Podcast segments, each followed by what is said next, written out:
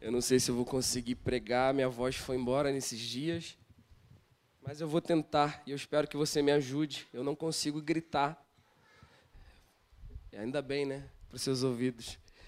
Mas existe algo que Deus ainda deseja fazer. Hoje pela manhã eu vim quebrado para cá, muito cansado por esses dias, e eu disse: Senhor, não é possível, não tem mais nada para acontecer. Já aconteceu tudo que tinha para acontecer e nós simplesmente Tivemos quatro horas na presença de Deus, como se isso fosse 30 minutos. E o Senhor ainda tem algo a fazer, eu acredito nisso. Que seja a partir da palavra, que seja a partir de outra coisa, nós não sabemos. É, nós estamos comemorando nove anos de vida, muito fez o Senhor nesses três dias de comemoração. E eu ouso dizer que vivemos uma fagulha de avivamento aqui sem querer ser demagogo, sem querer ser exagerado, eu acredito piamente que vivemos uma fagulha de avivamento.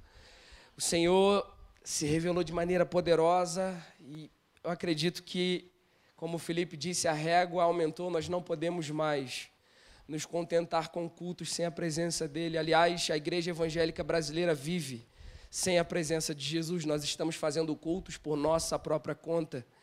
E nós precisamos, precisamos desesperadamente clamar a vinda do noivo para que ele volte a reger os nossos ambientes, para que o coração dos pastores sejam quebrados em arrependimento e humilhação. Nós não queremos mais conduzir na força do nosso braço. E dá, fazer avivamento dá trabalho, porque avivamento tira o culto do controle do pastor. E se tem uma coisa que pastor gosta é ter controle das coisas. O avivamento é quando Deus vem de maneira objetiva e tira a liturgia da mão do homem. E não existe hora, não existe momento, não existe liturgia. O Senhor apenas vem e Ele é o centro, Ele passa a ser o centro. Nós vamos demorar para processar tudo o que aconteceu nesses três dias. E eu queria muito que você viesse amanhã, reforçando o pedido do Felipe, na sala de oração porque eu tenho certeza que palavras de conhecimento foram liberadas, palavras de sabedoria, impressões que vocês tiveram, e é impossível saber disso tudo em um culto apenas. Nós vamos precisar de, uma, de um ambiente onde é disponibilizado o tempo para falar sobre o que o Senhor falou. Então, vem amanhã na sala de oração, compartilhe o que Ele fez contigo nesses três dias, para a gente fazer um memorial daquelas coisas que o Senhor disse e nunca nos esquecermos disso. Amém? Quero honrar a vida dos irmãos do Além da Canção. Nós somos gratos pela vida de vocês. Nós fizemos uma aliança, não só nesse dia, né, Fernando, que nós tivemos esse momento, mas nós temos um apreço muito grande por vocês. Estávamos tentando essa data há algum tempo, desde a conferência que ia rolar antes da pandemia, não conseguimos e hoje foi um dia especial. Obrigado pela presença de vocês. Nós admiramos o que vocês carregam. Obrigado, tá? Amamos vocês demais. Vamos lá então, nós estamos há três dias falando sobre a vinda de Jesus. E nós separamos esses três dias com três temas específicos. A sexta-feira foi separada para falarmos sobre o tema Preparar um caminho para o Senhor. No sábado falamos sobre o dia grande e terrível do Senhor. E o tema de hoje é Novos Céus e Nova Terra. Falaremos sobre isso. E para isso, abra sua Bíblia, por gentileza. Eu sei que está escuro, mas se quiser acompanhar pelo telão, pode ser também. Apocalipse capítulo 21, verso 1 ao verso 8.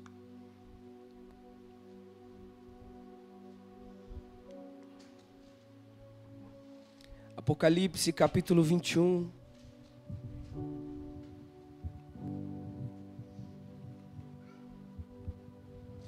verso, verso 1 até o verso 8.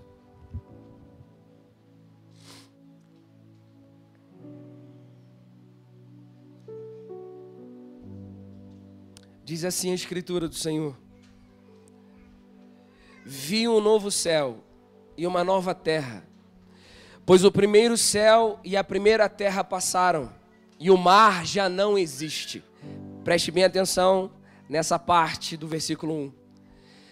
Pois o primeiro céu e a primeira terra passaram e o mar já não existe. Vi também a cidade santa, a Nova Jerusalém, repita, Nova Jerusalém, Mais uma vez, Nova Jerusalém. Vocês, vocês aprenderam ontem porque a cidade que está para descer do céu se chama Nova Jerusalém, amém? Quem lembra? Ok. Essa Nova Jerusalém descia do céu da parte de Deus, ataviada como noiva adornada para o seu esposo.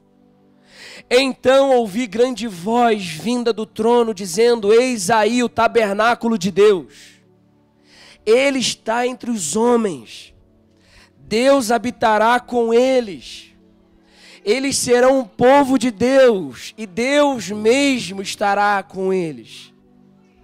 Ele enxugará a lágrima de cada olho, e a morte já não existirá não haverá mais luto, nem pranto, nem dor, porque as primeiras coisas se passaram. E aquele que está sentado no trono disse: Eis que faço nova todas as coisas, e acrescentou: Escreva, porque estas palavras são fiéis e verdadeiras. Disse-me ainda: Tudo está feito, eu sou o Alfa, eu sou o Ômega, o princípio, o fim, eu a... darei a quem tem sede Existe alguém que tem sede aqui? É uma promessa da Escritura: Ele dará àquele que tem sede. Darei de graça da fonte da água da vida. O vencedor herdará estas coisas, e eu serei o seu Deus. E ele me será filho. Quanto, porém, os covardes, aos incrédulos, aos abomináveis, aos assassinos, aos impuros, aos feiticeiros, aos idólatras, a todos os mentirosos. A parte que lhes cabe será o lago que arde com fogo e enxofre, a saber, a segunda morte. Feche os seus olhos. Nós amamos esse dia, o dia em que a nova terra descerá do céu, chamada Nova Jerusalém, que nós desfrutaremos do Cordeiro fisicamente. Nós estamos ansiosos para o dia em que o Cordeiro de Deus presencialmente governará sobre Sião.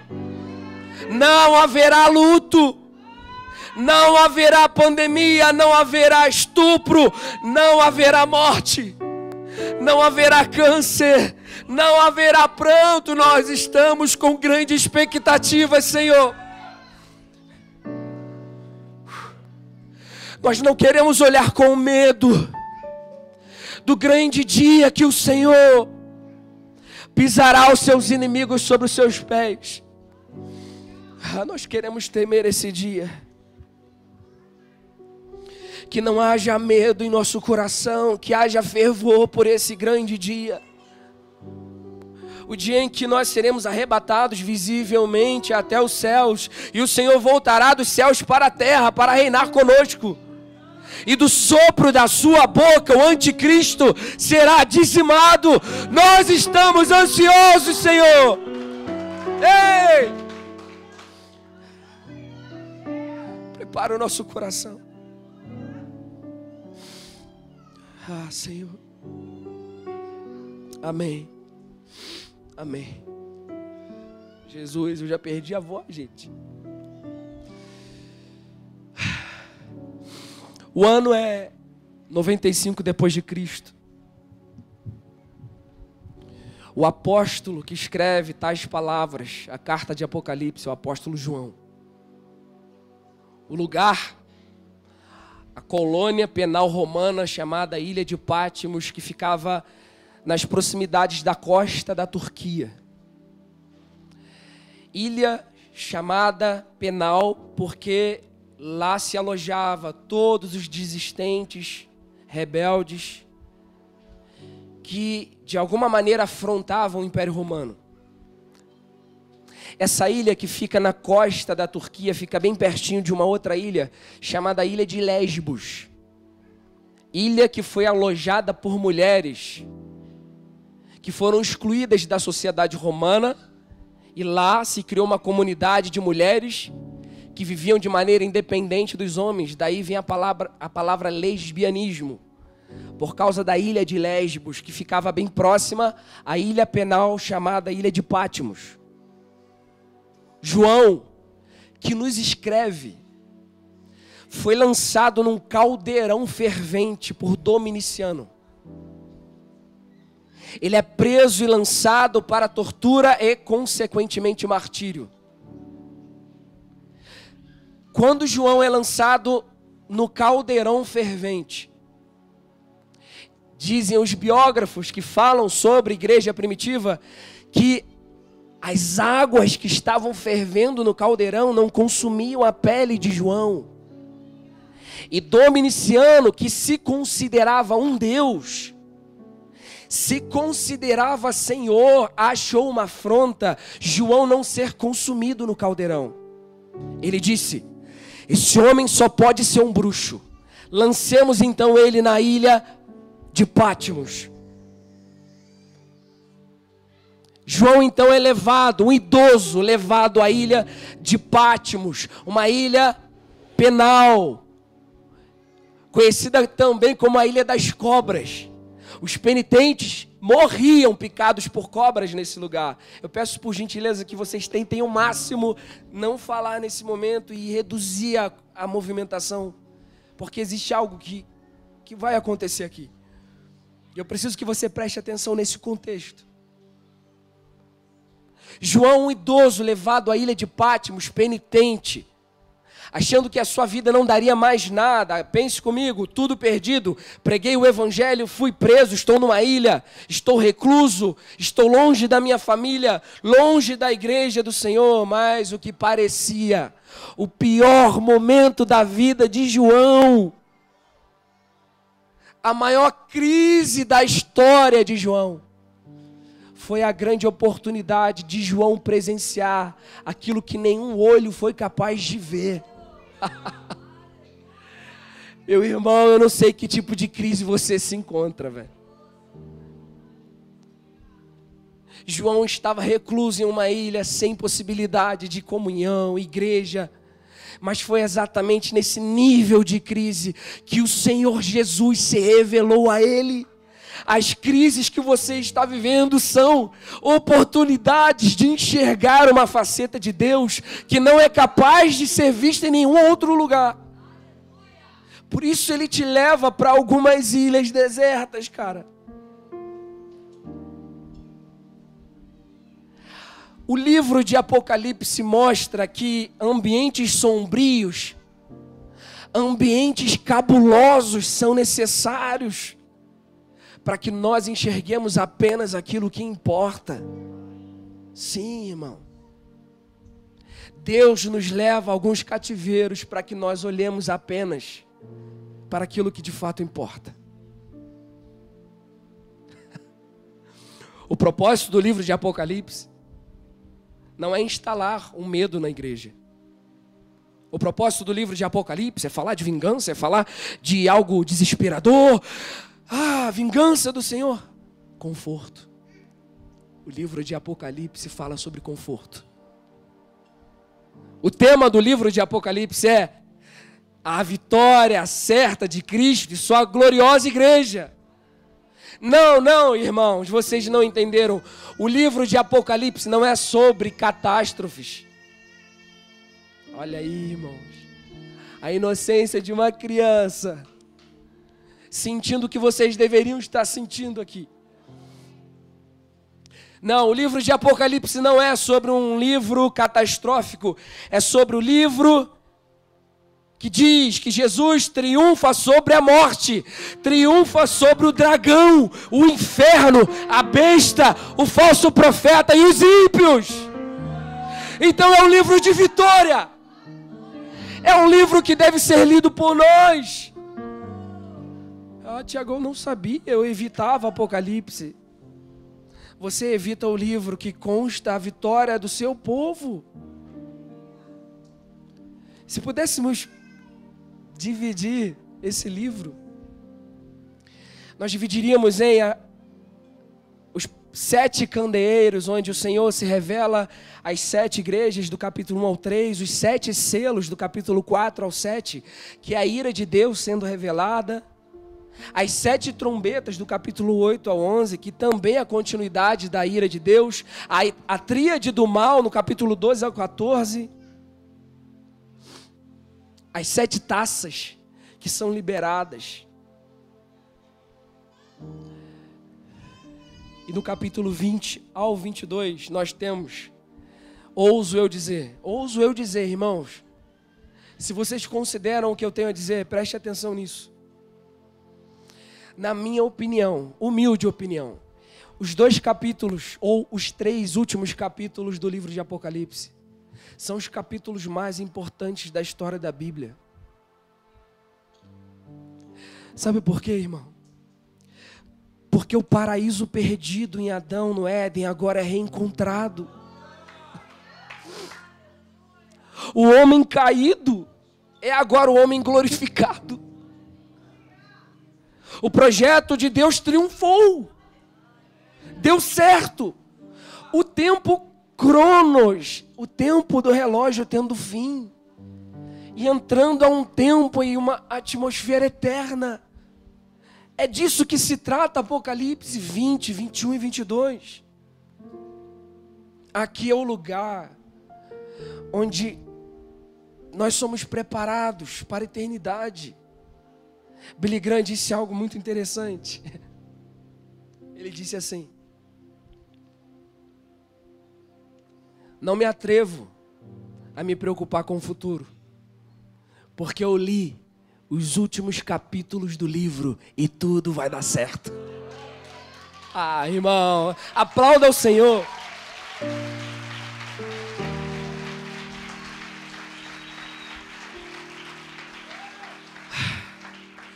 Irmãos, nós não estamos como quem não sabe para onde está indo.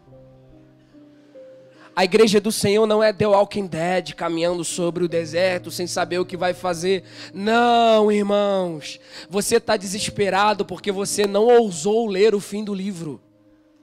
E o fim do livro diz que não há nada a temer. Nós temos a última parte do livro dizendo: tudo vai ficar bem. E como será então, Tiago, esse novo céu, essa nova terra? Eu acho muito engraçado, irmãos. Porque vocês são muito terríveis para interpretar a Bíblia. O mundo vai acabar em fogo.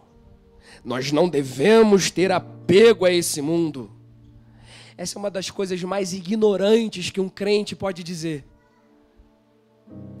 E eu confesso que sim, devemos ter um sentimento de desprendimento ao mundo. Mas tudo que Deus fez é bom. Perceba, quando Deus cria o, mundo e o universo lá em Gênesis, Ele mesmo diz que aquilo que Ele criou é bom. Então não faria sentido Deus queimar destruir aquilo que ele disse que é bom. Percebe, irmãos, a Bíblia não encoraja você a se separar do mundo e pensar: Deus me leve para o céu, esse mundo jaz do maligno. O mundo que é jaz do maligno é o sistema pecaminoso do mundo, mas o mundo físico é o teatro de Deus. O mundo físico é onde Deus está demonstrando o seu poder constantemente a nós. Então a Bíblia não te encoraja a olhar esse mundo como algo caído. Sim, o sistema de pecado corrompeu o mundo. Mas o Senhor diz em Apocalipse, nós vamos entrar nos textos, que esse mundo será glorificado, reconstruído em uma nova terra. Então deixa eu te dizer, você não vai morar no céu. Porque essa ideia inventada por Platão na Grécia antiga, de que você vai ser escapado desse mundo cruel e perverso, é uma ideia não bíblica. Sim, essa terra será assolada por uma grande tribulação, mas ela será reconstruída com o reino milenar de Jesus. E sabe quem vai reconstruir a terra? Olha para o irmão que está do seu lado e fala assim: Você conhece pedreiro? Quem conhece pedreiro aqui? Irmão, a gente tem uma visão limitada demais da vida. A gente acha que as nossas profissões carnais são pecaminosas. Então eu sou pedreiro, fadado ao, a, a construir. Engenheiros, Irmãos, os engenheiros e os pedreiros vão ajudar a construir a nova terra que está para vir. Você crê nisso? Então não haverá escapismo. Olha o que, que o verso 1 diz: Vi novo céu e nova terra. Pois o primeiro céu e a primeira terra passaram e o mar já não. Que novo céu e nova terra são esses, Tiago? Isso se dará no processo que nós chamamos de reino milenar. A minha voz está indo embora. Senhor, resgata em nome de Jesus. A grande tribulação que nós estamos prestes a viver será cessada com a vinda do Messias. E assim, não vai ter muita graça, porque a Bíblia diz que o sistema que vai direcionar a grande tribulação pela tríade do mal, pela falsa igreja, pela prostituta, pelo anticristo, pela besta, esse sistema vai ter fim, sabe como? A Bíblia descreve que o Senhor, com o fôlego da sua boca, não tem nem luta, gente, não tem, velho. Jesus vai fazer assim, ó. O fôlego da sua boca é traduzido no original como hálito. Então não é nem fôlego, porque fôlego você ainda ouve, ó. Isso é fôlego. Hálito é isso aqui, ó. A Bíblia diz que Jesus vai destruir o anticristo com o hálito da sua boca. Dê um aplauso ao Senhor por isso, cara.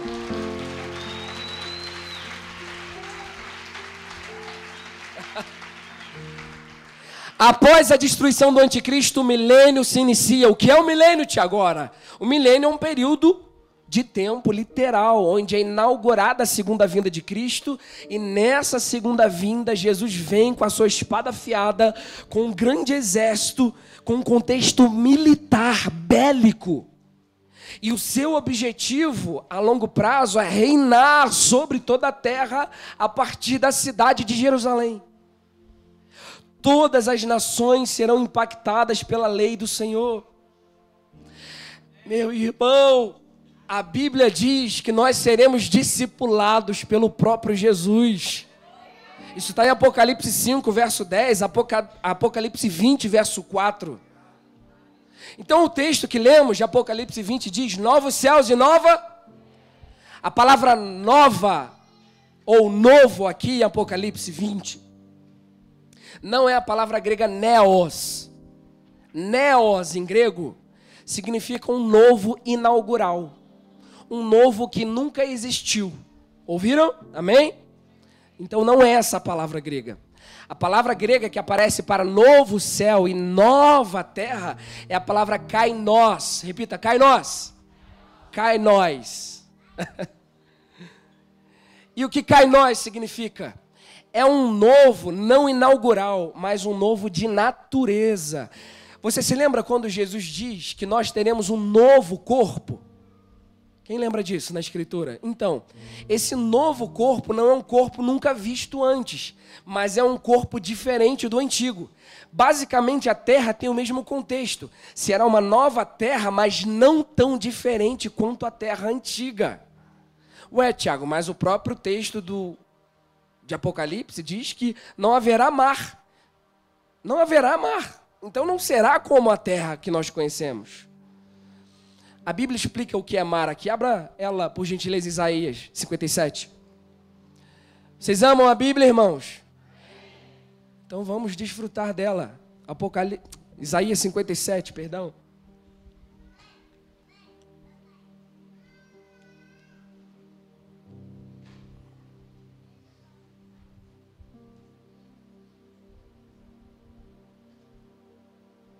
Isaías 57, versículo 20.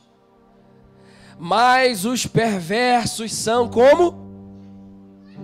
Como que? Então, na visão de Isaías, quem é o mar? Ok. Que não se pode aquietar, cujas águas lançam de si a lama e o lodo. Agora vá para Apocalipse 13, por gentileza. Ou pelo menos acompanhe no telão. Apocalipse 13, verso 1 a 2.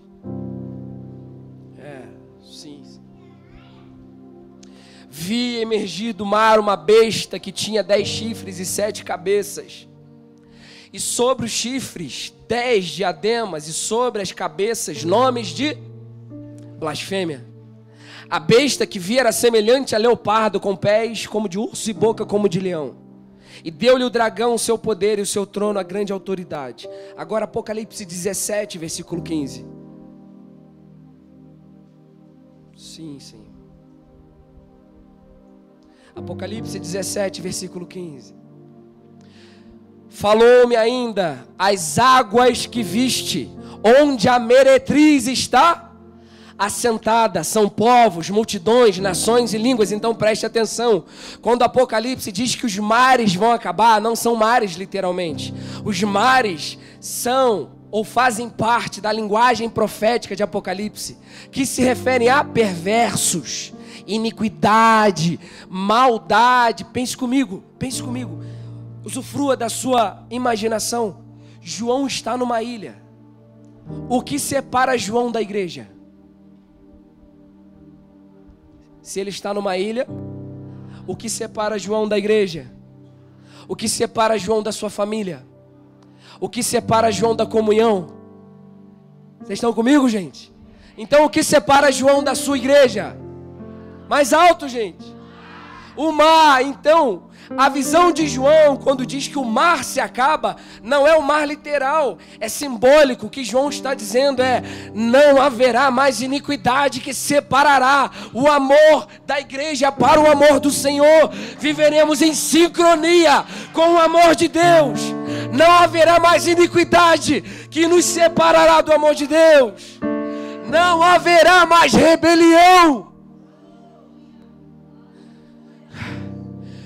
Não haverá mais sentimento de solidão, você que se sente só. João estava se sentindo sozinho em uma ilha.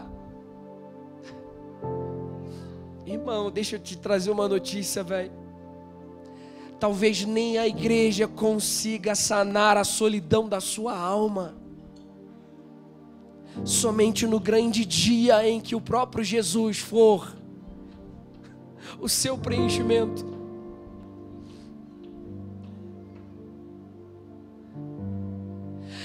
Quando esse reino milenar se iniciar para a reconstrução da nova terra e do novo céu, nós não nos queixaremos mais de dores. Nós não vamos precisar mais da cura do câncer, porque o texto de Apocalipse diz que a árvore da vida trará em sua planta cura para as nações. Me perdoe ser repetitivo, porque eu disse isso sábado, mas nós não mais nos queixaremos de fadiga, de cansaço, de enfermidade, porque você vai ganhar um novo corpo. Nós não nos queixaremos mais de doenças da mente, como depressão, ansiedade, crise do pânico, porque receberemos uma nova mente. Está entendendo isso, cara não haverá mais lutas raciais, não haverá mais preconceito racial, o avivamento, o racismo, as ideologias fazem um bom trabalho. Elas tentam lutar contra o racismo e elas, por parte, conseguem fazer isso. Mas eu me lembro de 1906, quando um avivamento repousou sobre a rua Azusa, sobre um homem negro chamado William Seymour. Esse homem, por ser preto, não podia estudar a Bíblia, porque seminário era coisa de homem branco. E sabe o que William Seymour fez?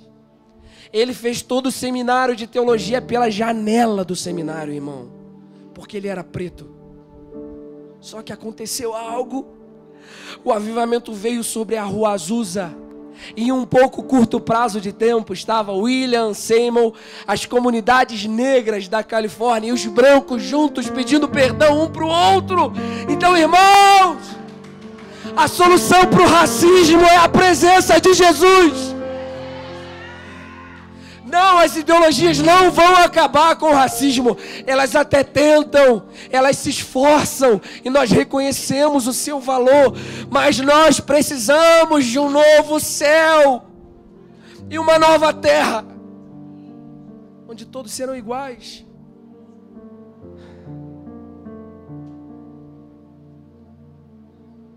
Me perdoe ser repetitivo, mas nós não precisaremos mais chorar as balas perdidas que acometem jovens todos os dias no Rio de Janeiro. Em uma comparação de 2022 para 2023, o número de jovens mortos por bala perdida no Rio de Janeiro saltou para 160% em menos de um ano. Nesse exato momento, lá na Zona Oeste, está tendo um conflito da milícia com traficantes. Eu falei sábado. Só abrir no G1 que você vai ver. Jovem chamado Wesley via filme sentado no sofá com a sua irmã Suelen. Quando de repente aquela irmã ouviu um barulho na janela, um estouro, quando ela se deparou, o seu irmão Wesley estava com um tiro na testa.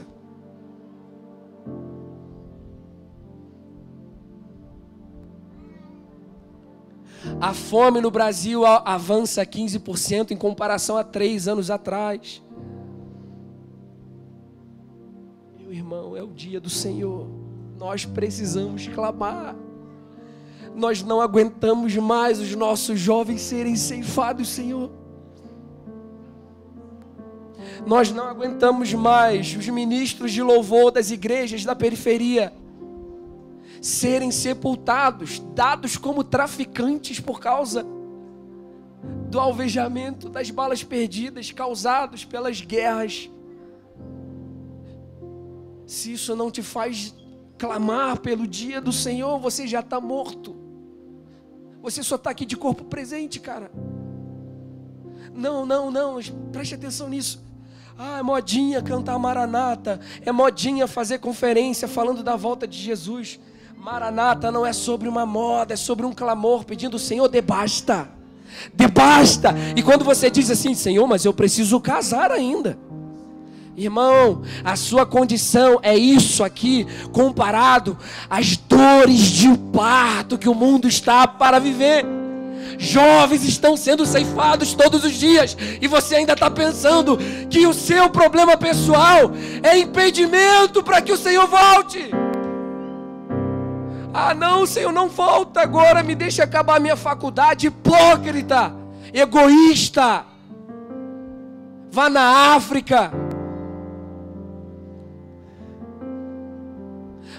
Nem vá na África, vá no sertão. Vá no sertão brasileiro e você vai ver um pai de família saindo de manhã. Ai, gente. Ouvi uma história essa semana de que um sertãozinho relatou que ele acordou e o seu filho disse: Papai, eu estou com fome. E o papai disse assim: Filho, eu não tenho nada para te dar, eu vou sair para eu vou sair para o cerrado, vou tentar encontrar algo. E aí ele disse: Filho, por favor, tente dormir, porque o sono distrai a fome. E, ele foi, e ele não voltou com nada, ele voltou com argila crianças comendo argila para matar a fome, para preencher o seu estômago, sabe, irmão? E você ainda nessa inutilidade, nesse egoísmo, achando que a volta de Jesus não deve ser agora, porque você tem sonhos para viver.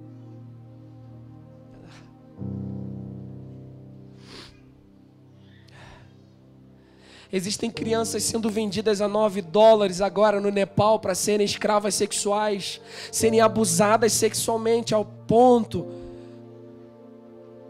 do orifício vaginal e anal serem um só.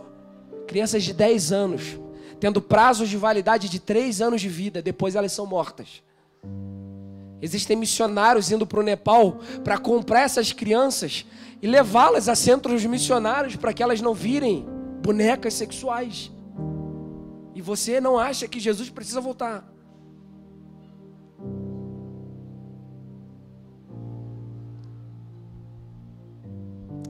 O livro de Apocalipse diz: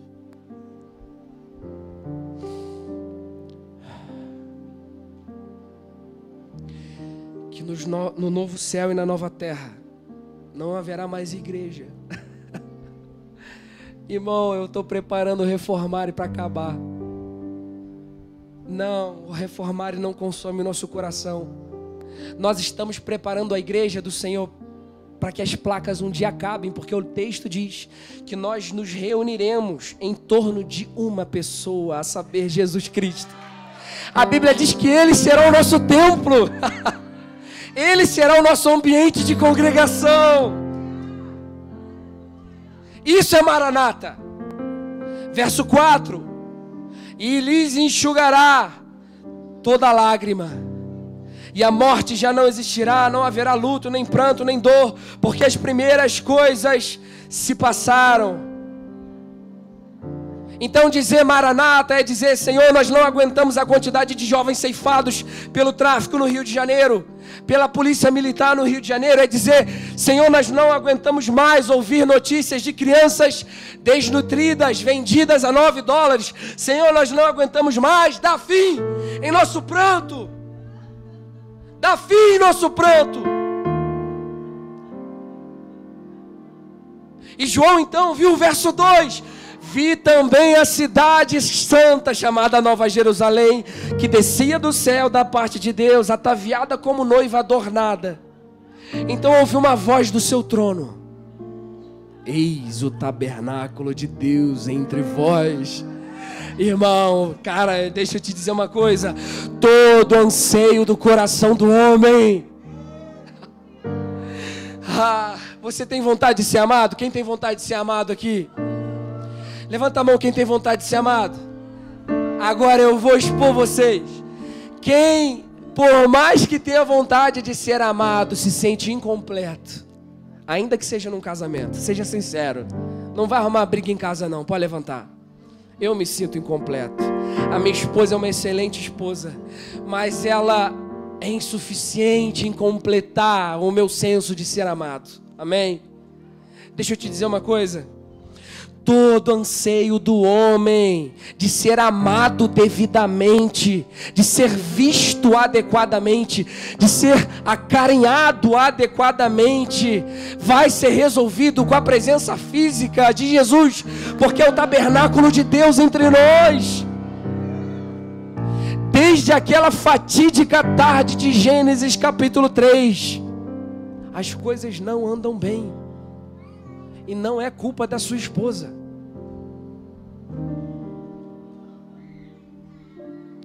Desde aquela fatídica tarde de Gênesis capítulo 3, as coisas não andam bem. E isso não é um problema dos seus pais. Todos nós desejamos receber amor. Mas todo desejo de receber amor será insuficiente ao tentar ser equiparado a essa terra. O que eu quero dizer com isso? Ainda que você ame muito a sua esposa, o seu marido, o seu pai, o seu filho, eles vão te frustrar. E eu sei que você não quer confessar isso. Mas eles não são suficientes em te amar. Sabe por que, que você tem crises no casamento? Porque você está esperando da sua esposa ou do seu marido aquilo que só o tabernáculo de Deus pode suprir. Sabe por que, que amigos te decepcionam? Sabe por que, que a igreja está constantemente te decepcionando? Porque, ainda que a igreja carregue a imagem e semelhança de Jesus, nós estamos maus desde aquela fatídica tarde de Gênesis 3. Por mais que a gente se esforce em amar, nós somos corruptos, nosso coração não vale nada. Não espere da igreja o que só o tabernáculo de Deus pode oferecer. Você só será suficientemente preenchido naquele grande dia em que o tabernáculo vai invadir a terra.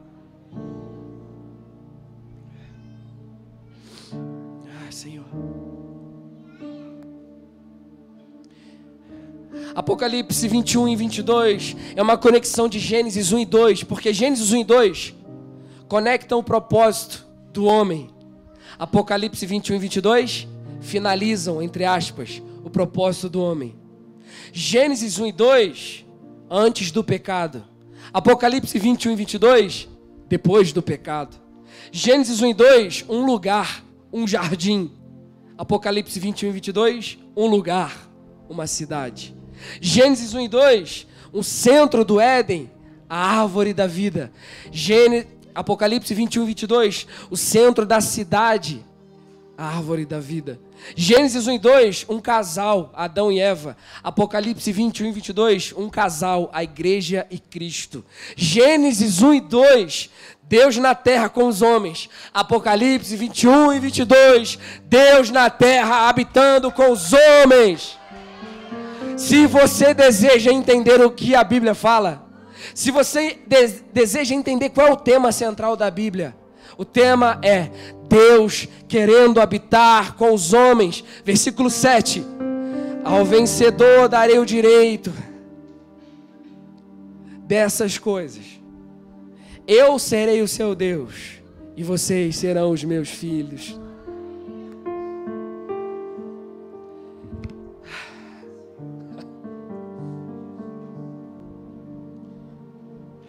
Não sei se você sabe,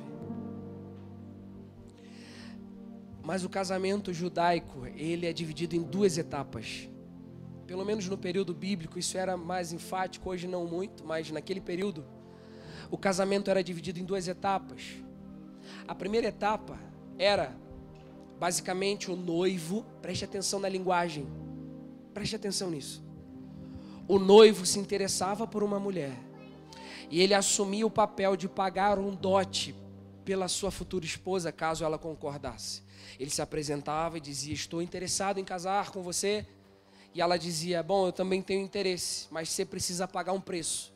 E o noivo dizia: O preço já está pago, eu já estou com o dote separado. Então, nessa primeira etapa, o noivo fazia algo, ele dizia assim: Eu vou pagar o preço por você, mulher.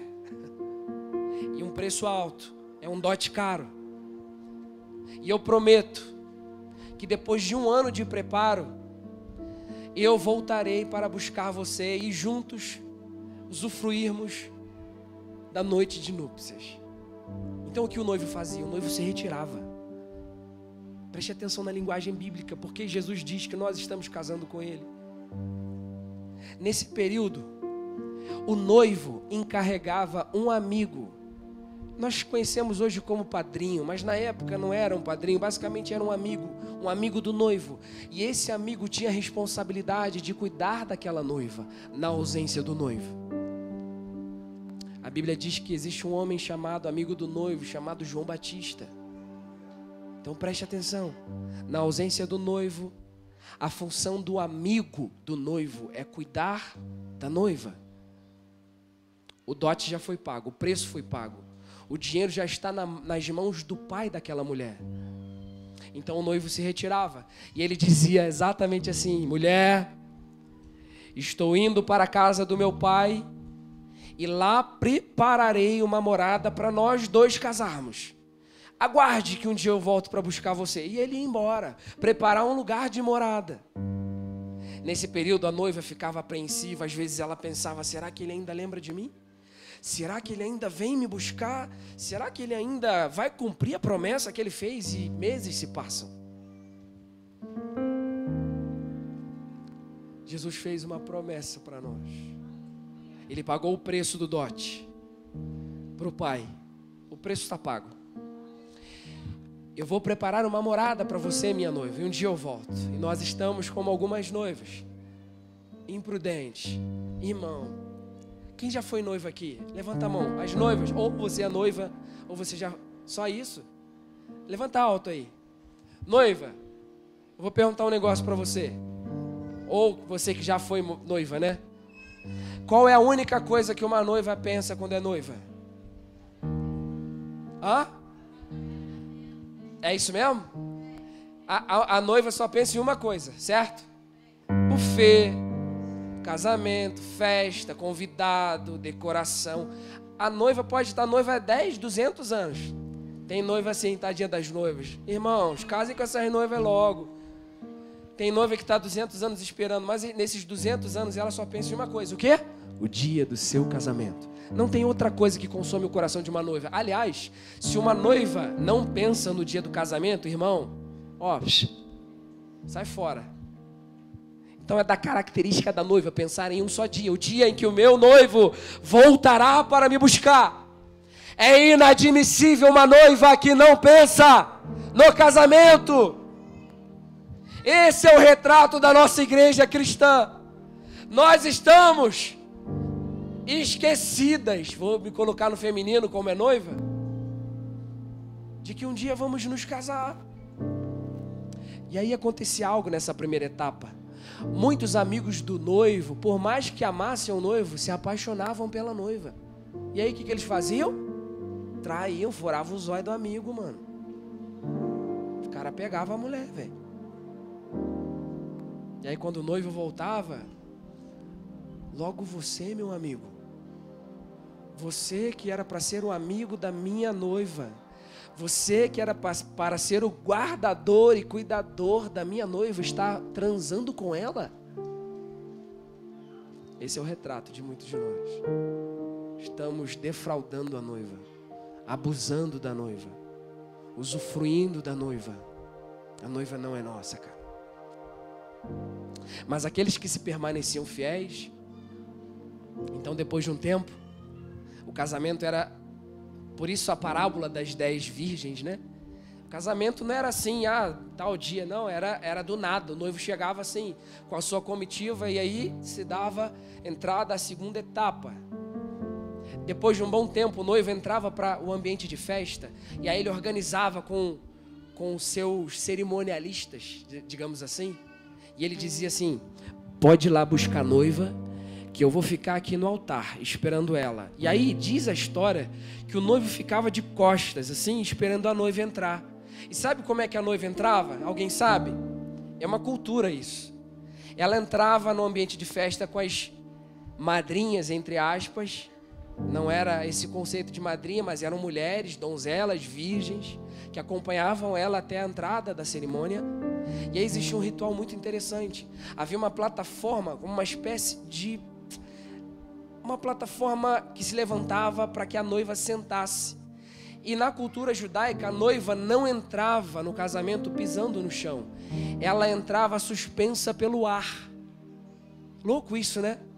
É exatamente por isso que a Bíblia diz que a noiva será arrebatada aos ares. A Bíblia diz que nesse grande dia, quando o Senhor voltar, a noiva vai ser removida da terra e ela vai se encontrar com o noivo nos céus ela será arrebatada nos ares. Então o arrebatamento não será secreto, ele será visível. Toda noiva sendo arrebatada visivelmente. Ah, irmão, e todo mundo vai olhar e dizer: Uau, quem é aquele homem? Quem é aquele homem que está se casando com esse grupo de gente?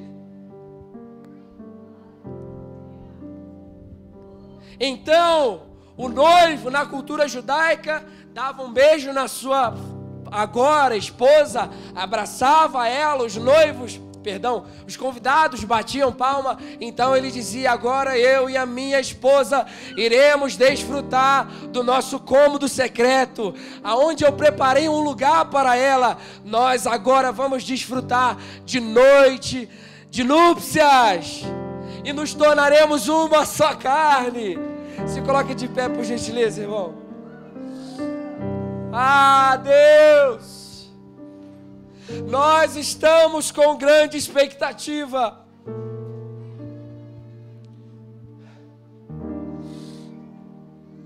Ou não. Ou talvez estejamos ludibriados, distraídos, não mais pensando no dia do casamento. Que o sentimento de maranata invada o nosso coração. Nós não queremos clamar Maranata somente porque a impunidade terá fim. Nós não queremos clamar Maranata somente porque o mal será lançado no lago de fogo. Queremos clamar Maranata porque o clamor de Maranata é um clamor pela Sua presença física entre nós. Nós precisamos do Senhor, nada vai bem. Nós não estamos bem, Senhor. Ainda que cultuemos ao Senhor, Ainda que adoremos o Senhor, as coisas não estão bem. E elas só serão preenchidas naquele dia que o tabernáculo de Deus descerá do céu até a terra.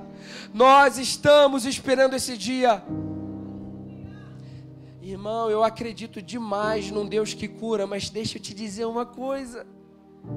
Tem coisas que Deus vai deixar doer para sempre em você. Como o Bruno disse hoje pela manhã, sim, Deus é um Deus que cura. Sim, Deus é um Deus que age sobrenaturalmente, mas existem doenças que vão permear sobre você para sempre, porque a dor dessa doença é um apontamento de que nada vai satisfazer ou aliviar essa dor enquanto o tabernáculo de Deus não descer sobre a terra. Somente a figura física de Jesus vai preencher lugares em nosso coração. Então pare de cobrar da sua esposa, do seu marido, do seu filho, aquilo que só Jesus pode preencher. Se contente com a frustração, se alegre no deserto. Sim, existe prazer na dor, ainda que ela doa. A dor revela que um dia o Senhor virá e lançará todo pranto, todo luto, toda morte no lago de fogo. E por isso estamos aqui, oferecendo as nossas dores, oferecendo a nossa depressão, oferecendo a nossa ansiedade. E de tanto clamarmos que o Senhor nos cure, elas permanecem. Será que elas permanecem porque o Senhor nos, escolhe, nos esqueceu? Não, toda dor é dor que aguarda a vinda, toda dor é dor que clama por uma solução que só Jesus pode dar. Ah.